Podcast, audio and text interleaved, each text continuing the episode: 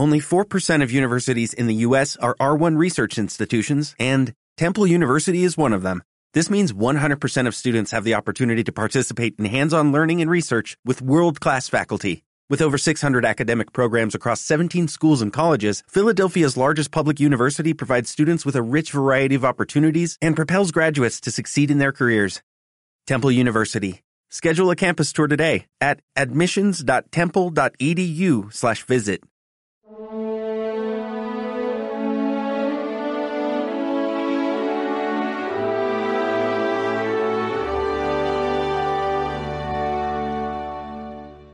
vendrán de oriente y de occidente y se sentarán a la mesa del reino de Dios. Qué saber que el título de nuestra iglesia es Iglesia Católica. Católico significa universal.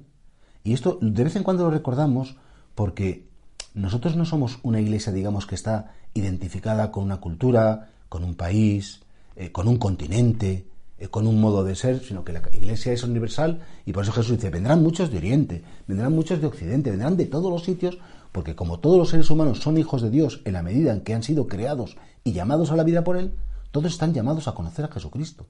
Todo el ser humano que ha existido y que va a existir encontrará en un momento concreto esa gran verdad que Jesús es el Hijo único de Dios. Por eso todos están invitados a la mesa del reino. Y por eso ser católico, ser universal, es saber que Cristo es un derecho universal de la humanidad y que nosotros tenemos esa fortuna de conocerle, pero también tenemos que implicarnos y ayudar a las personas que se dedican a darlo a conocer. Por la parte de los sacerdotes, ayudar a los padres de familia, dándoles una buena formación, ayudar a los abuelos, dar unas buenas catequesis, daros argumentos para que vuestra fe sea más sólida. Y por vuestra parte, ayudar, por ejemplo, a los misioneros, sostener a la Iglesia en sus necesidades para que toda esa universalidad de la fe pueda salir. Qué bonito saber que yo vivo la misma fe que está viviendo una persona que está en África, que está en Latinoamérica, que está en el Polo Norte o que está en el Polo Sur o que está en Australia y que todos, aunque tengamos culturas, idiomas, modos de ver la vida, sensibilidades, todos coincidimos en que somos amados de Dios. Todos coincidimos en que Cristo ha derramado su sangre por cada uno de nosotros y que nos ama hasta la extenuación. Todos coincidimos en eso y por eso los cristianos nos llamamos hermanos. La palabra hermano es una palabra que de tanto decirla ha perdido como su valor.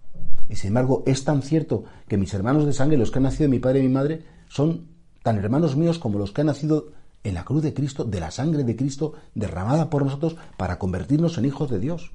Somos hermanos porque tenemos un Padre común. Somos hermanos porque participamos en una familia común que es la Iglesia.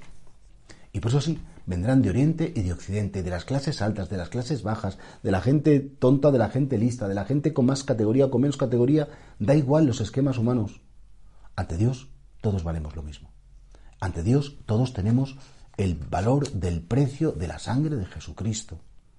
Y eso creo que es importante que lo, que lo consideremos y que valoremos. Es una anécdota personal, me perdonéis, pero recuerdo una vez en una JMJ en Australia. Me perdí. Pero encontré una iglesia católica y qué gusto cuando dije, esta es mi casa. Aquí tengo hermanos. Aquí puedo, hablamos el mismo idioma, somos creyentes, somos cristianos y, aunque seamos de idiomas distintos, de países distintos, de continentes distintos, tenemos un corazón común. Pues le pedimos al Señor que hoy nos haga sentir de verdad que somos de una iglesia universal, que compartimos la fe con millones de personas y que esa fe nació en el árbol de la cruz cuando Cristo derramó su sangre por nosotros.